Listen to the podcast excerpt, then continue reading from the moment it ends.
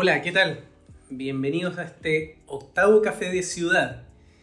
Eh, tengo conmigo a nuestros permanentes eh, hombres cafeteros con los cuales nos juntamos cada cierto tiempo a conversar sobre la ciudad, sobre los temas que nos competen en cuanto a nuestra profesión y a nuestra pasión, que es el desarrollo urbano, el desarrollo inmobiliario de nuestras ciudades. Está conmigo Fernando Colchero. Fernando, ¿qué tal? Hola Rodrigo, ¿qué tal? Muy bien, muchas gracias. Esteban González. Esteban. Hola, ¿qué tal? Hola Rodrigo. Y David Briones, finalmente. David, ¿cómo estás? Bien, todo bien Rodrigo. Y un gran saludo a todas las personas que nos están escuchando. Así es, les agradecemos escucharnos en este podcast que ya se ha transformado en un rito de cada cierto tiempo de juntarnos con ustedes. Hoy día quiero que conversemos sobre los planos reguladores comunales es un tremendo tema. Nosotros nos hemos dado cuenta de que eh, cada municipio tiene sus diferentes timing de desarrollo de sus planos reguladores, de cómo se van viendo las ciudades y cómo estas ciudades han ido cambiando al son de los procesos de modificación de los planos reguladores comunales que le van dando el perfil de cómo se van desarrollando estas ciudades o por el lado inverso, cómo se dejan de desarrollar producto de procesos de modificación de plan regulador que no se hacen a tiempo. Así que los invito a conversar sobre este tema. Hay mucho tema, es muy amplio. Por lo tanto, quiero que comencemos con una pequeña ampliación del tema y del contenido, una pequeña información específica. Algo muy genérico que te quería preguntar, por ejemplo, Fernando, para abrir eh, los fuegos. Por ejemplo, ¿qué es un plan regulador, a tu juicio? Mira, eh, un plan regulador es un instrumento que tienen las comunas, que manejan las comunas, las municipalidades, para planificar la ciudad. Se llaman en general instrumentos de planificación territorial. Eh, ¿Cómo hacen esto de la planificación? Eh, lo, que, lo que regulan los planes eh, reguladores tiene que ver con, con, lo que se llama condiciones urbanísticas de una edificación. ¿ya? ¿Qué son las condiciones urbanísticas? Son, eh, algunos ejemplos son, por ejemplo, los usos de suelo que se puede, eh, a los que se puede destinar la actividad en distintas partes de la comuna. Por ejemplo, algunas partes que sean solo para vivienda o solo para oficina o una mezcla de vivienda y oficina, comercio, bodegas y así sucesivamente todas las alternativas que hay de uso. Un plan regulador define zonas en las cuales se pueden hacer ciertas cosas o está prohibido hacer ciertas de estas cosas. Y por el lado de la construcción misma, las condiciones urbanísticas definen, por ejemplo, las alturas máximas que puede haber para la edificación, la distancia que tiene que tener una construcción con sus vecinos o con la calle, eh, también las densidades máximas que puede haber adentro de un edificio. Eh, esos son ejemplos de condiciones urbanísticas que los planes reguladores norman y que definen a través de zonas. Uno toman un plano de la municipalidad y, y se empiezan a definir zonas en las cuales hay ciertas condiciones, por ejemplo, zonas de altura 7 pisos, o de otra zona de altura 12 pisos, o altura máxima 3 pisos. Por poner un ejemplo más o menos sencillo, eh, se complejizan porque como hay muchas condiciones urbanísticas que se norman, hay mucho cruce de altura con densidad y ahí es donde se pone un poco más complicado pero en, corto y para que nos pueda mm. entender la, audiencia, es, es, un instrumento mediante el cual se norman estas condiciones que tiene que tener la edificación de una comuna. De acuerdo. De alguna forma los planos reguladores como que prefiguran la forma de la ciudad y el uso de la ciudad. Por lo tanto, cuando uno observa la ciudad, cuando uno observa el perfil de la ciudad, nada es antojadizo, sino existió de por medio y anteriormente un proceso de planificación que les generó las formas máximas, las alturas máximas, las superficies máximas y los usos debidos. Esteban, ¿quieres complementarlo? Sí, eh, eh, que en, general muchas veces cuando hablamos de los planes reguladores comunales, eh, me pasa a diario cuando converso con gente de mi familia, amigos, en realidad es un, es un tema bastante difícil de entender a nadie nos enseñan en el colegio o en la universidad que es un plan regulador, a excepción de algunas carreras particulares. Pero es, algo tan importante, tanto para una familia, para un propietario, como para una empresa o un desarrollador inmobiliario, porque yo siempre digo, un plan regulador crea o quita riqueza. porque dependiendo de las normas de edificación que mencionaba Fernando, es cuánto podemos construir en un territorio, cuáles son los gravámenes que tiene esa propiedad. Y en virtud de eso, uno puede determinar cuál es el valor de ese territorio o de esa propiedad. Entonces, es algo muy importante que muchas veces tiene un lenguaje muy técnico y difícil de entender, pero que tiene alto impacto en el patrimonio familiar o empresarial. Entonces, ese es un punto importante y creo que deberíamos tener mucha más conciencia respecto a este tema en particular. Ahora, eh, las modificaciones de los planes reguladores, de acuerdo a la Ley General de Urbanismo de Construcciones, eh, tienen un desafío de planificación de 10 años. Eso es lo que exige, el mínimo. Eh, vemos que muchas comunas no logran cumplir con este periodo de planificación. por dar algún ejemplo, una de las comunas más masiva es la región metropolitana como Puente Alto, tiene más de 20 años sin modificar su plan regulador comunal. Y, y, es entendible porque tienen grandes problemas, grandes desafíos en la comuna y muchas veces temas que son de mediano o largo plazo son desplazados por problemáticas más, más de, de corto plazo, coyunturales, correcto. Entonces, ¿qué hacer? Eh, eh, creo, que, creo que el tema de los planes reguladores es un tremendo desafío.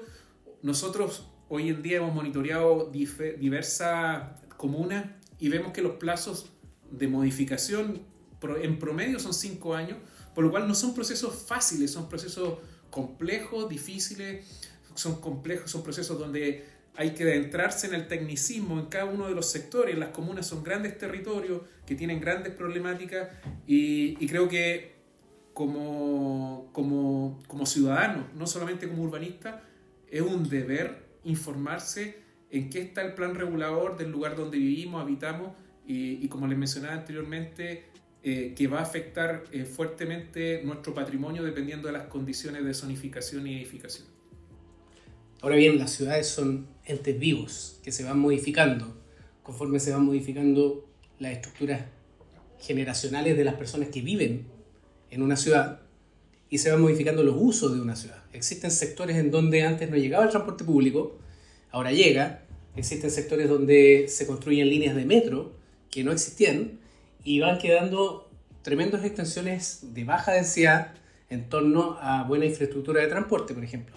Y es deber de un plan regulador comunal actualizarlo, es deber de un plan regulador comunal estar atento a las tendencias de desarrollo, estar atento a las tendencias eh, de crecimiento demográfico de, de la ciudad y de su propio entorno comunal es bastante complejo hacer procesos de modificación comunal, según entiendo. Me gustaría que nos clarificaras un poco hoy día, David, cómo se modifica un plan regulador comunal. Gracias ahí por la pregunta, Rodrigo. Eh, bueno, el proceso de modificación o actualización de un plan regulador comunal eh, básicamente incorpora cuatro etapas. ¿ya? La primera etapa es una etapa de diagnóstico territorial donde se hacen todos los estudios de prefactibilidad en términos de patrimonio, viales, de riesgos naturales, etc.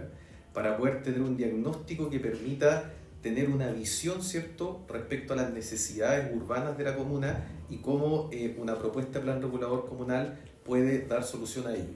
¿ya? Eh, junto con ese diagnóstico se inicia una evaluación ambiental estratégica que se llama la EAE. ¿ya? que son los dos, por así decirlo, eh, input que se requieren para la segunda fase que se llama de imagen objetivo. ¿ya? La imagen objetivo ¿cierto? se construye a partir del diagnóstico que se realiza y en ella se eh, estructuran alternativas de visión de la comuna eh, donde se hace una propuesta ¿cierto? de zonificación principalmente. Muchas veces se detallan alturas, densidades, pero es más que todo un bosquejo respecto a lo que se quiere eh, llegar como planificación territorial en la comuna. Ese proceso de imagen objetivo va siempre acompañado de una audiencia pública o talleres de participación ciudadana que lo que buscan es poder validar esa imagen objetivo, ¿cierto? Esa es como la segunda etapa. Eh, y que fue integrada ¿cierto? en la ley de transparencia de mercado del suelo que fue promulgada hace algunos años atrás.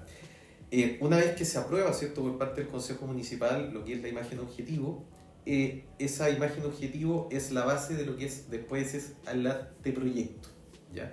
Y en el anteproyecto lo que se hace es detallar las condiciones de edificación que bien comentaba al comienzo Fernando, eh, la altura, densidad, jardín, ocupación de suelo, constructibilidad, que es la base finalmente de la etapa 4 que es el proyecto. ¿ya? El proyecto, que es la última etapa, ¿cierto? es donde se somete a eh, votación y aprobación por parte del Consejo Municipal y eh, luego se solicita cierto el informe favorable tanto de la Ceremi como de la Contraloría General de la República, que cuando es aprobado por ambas entidades finalmente se publica en el diario oficial y desde ese momento pasa a ser una norma. ¿ya? Esas son como las cuatro grandes etapas de un plan regulado. Ahora, bien, ¿cómo, cómo podemos modificar territorios obsoletos de forma puntual? O bien, ¿cómo podemos transformar extensiones de territorio dentro de la comuna que ya no operan? Mm, Imagino grandes extensiones industriales que están quedando dentro del anillo Américo Vespucio que nosotros la vemos bastante obsoleta. ¿El plan regulador comunal y la modificación del plan regulador comunal interfiere sobre esos territorios? ¿Cómo puede interferir, Esteban? Por supuesto, Rodrigo, tú lo dijiste, las ciudades son cuerpos vivos, no, no son museos. Y quizás actividades que antaño funcionaron muy bien en las periferias, que ya no son periferias, que ya quedaron absorbidas por la ciudad, eh, requieren de procesos de regeneración o reciclaje urbano.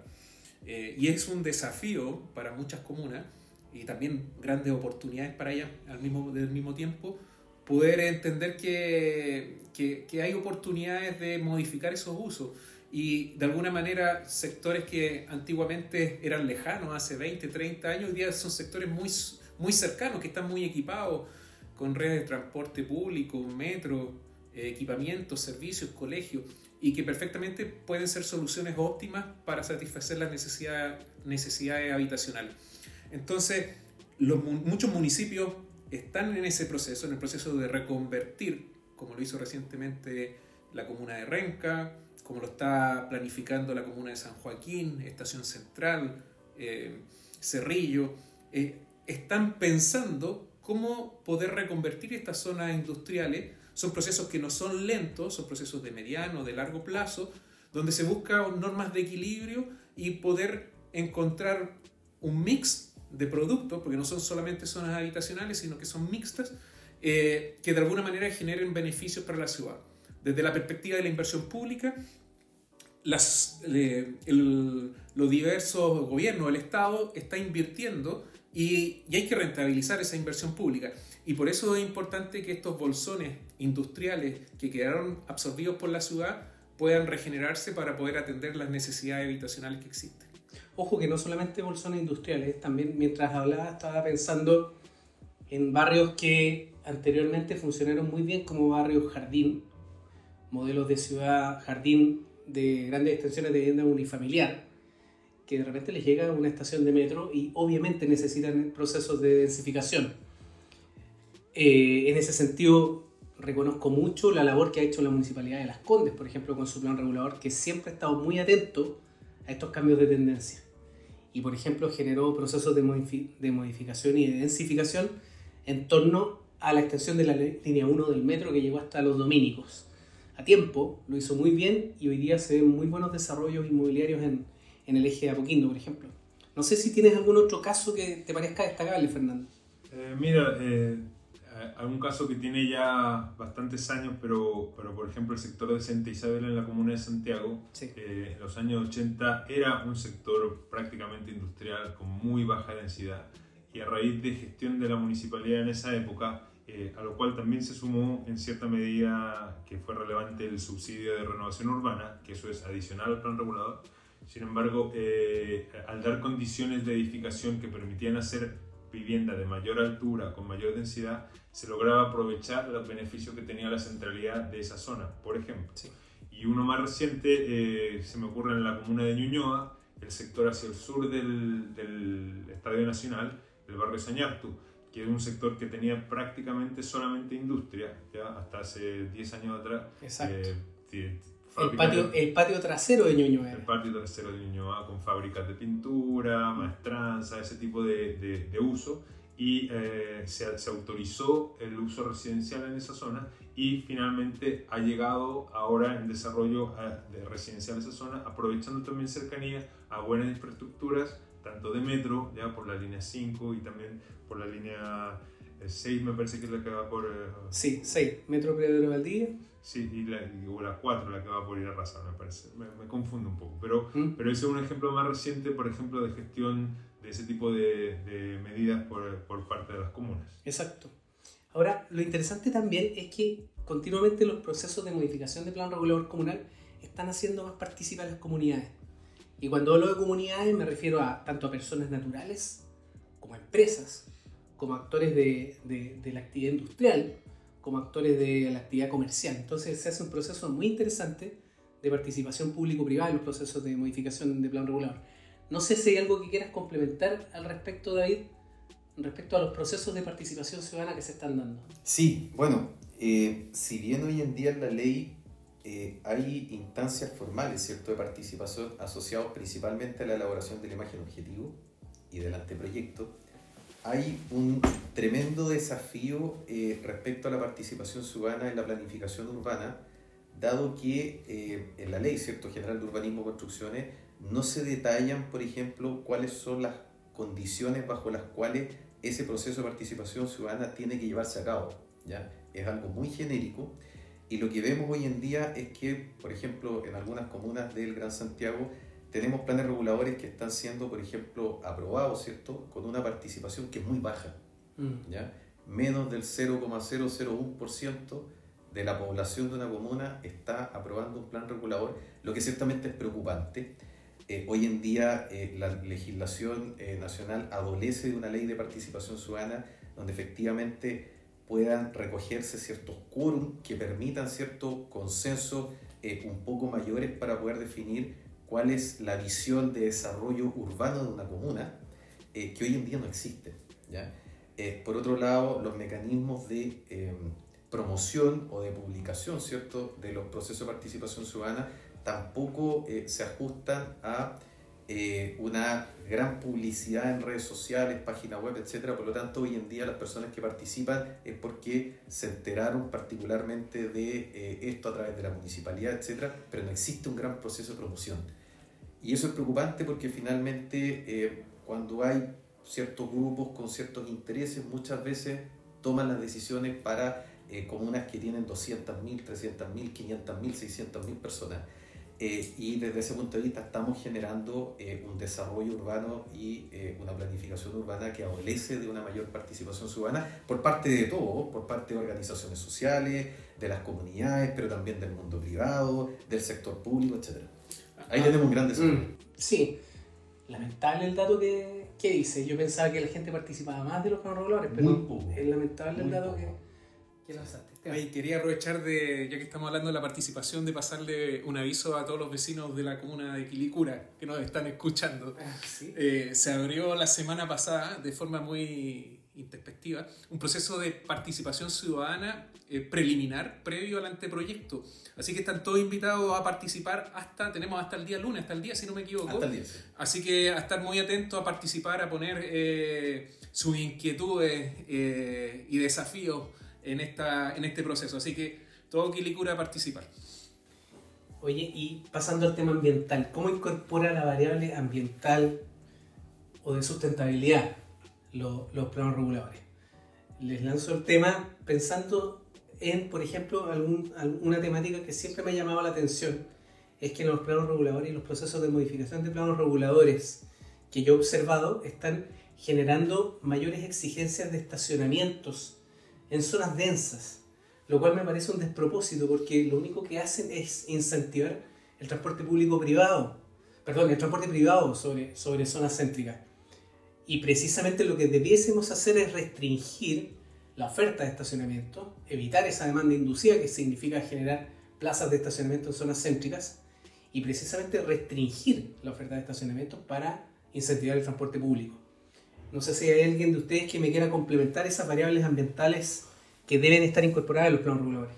Sí, eh, mira, me, gustaría referirme explícitamente al, al, tema de los estacionamientos que tú planteas, porque es muy claro que existe una contradicción respecto de los discursos públicos en, en torno a eh, incentivar el uso del transporte público respecto también de lo que indican nuestros planes reguladores comunales, al menos los de la, los de la ciudad de Santiago en general, eh, debido a que precisamente tienen una exigencia de, dotación mínima de estacionamiento que es sumamente alta.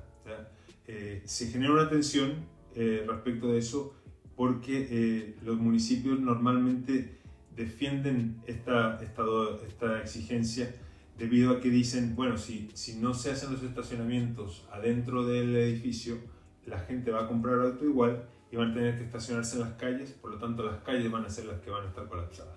Entonces es preferible que se estacionen adentro de los estacionamientos que en las calles.